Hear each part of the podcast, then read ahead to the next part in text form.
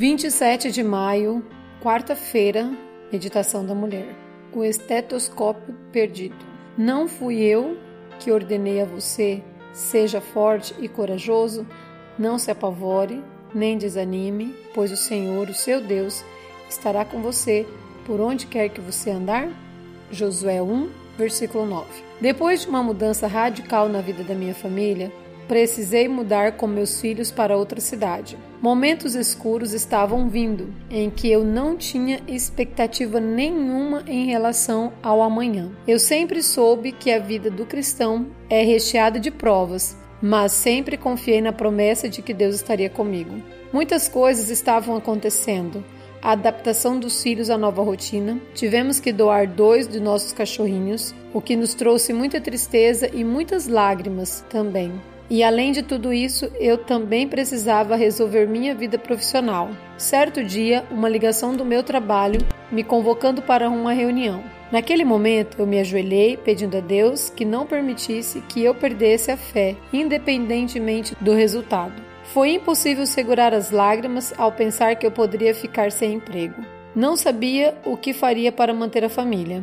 Enquanto estava nessa situação, minha filha, que faz enfermagem em São Paulo, me enviou uma mensagem pedindo que eu separasse o estetoscópio, pois ela precisaria dele.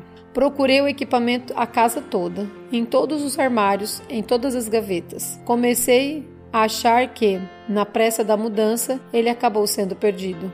Fiquei preocupada, pois não era um estetoscópio comum. Havíamos trazido de uma viagem e minha filha gostava muito dele. Fui ao meu quarto, me ajoelhei e pedi a Deus que, se o objeto estivesse em casa, ele me mostrasse.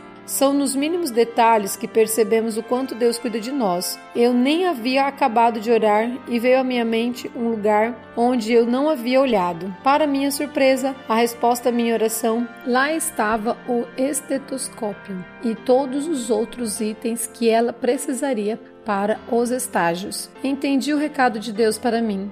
Se ele havia se preocupado em responder a minha oração para achar um simples objeto dentro de casa, como não me daria paz e certeza na companhia dele naquela tarde quando sairia a decisão sobre meu emprego? Senti paz e tranquilidade. Fui para a reunião e realmente perdi meu emprego. Mas não perdi minha fé e nem a certeza de que Deus estava e está no controle da minha vida. Tenho continuado em paz. Ainda estou no meio da tormenta, mas segurando forte nas mãos daquele que, se eu cair, me levantará. Não sei quais são os seus planos hoje, mas não perca sua fé. Permita que a paz de Deus repouse em seu coração. Quando tudo está escuro e não conseguimos resolver nada em nossa vida, receber a paz de Deus é a maior prova do seu cuidado. Neila Cristina Bezerra de Melo Almeida. Bom dia.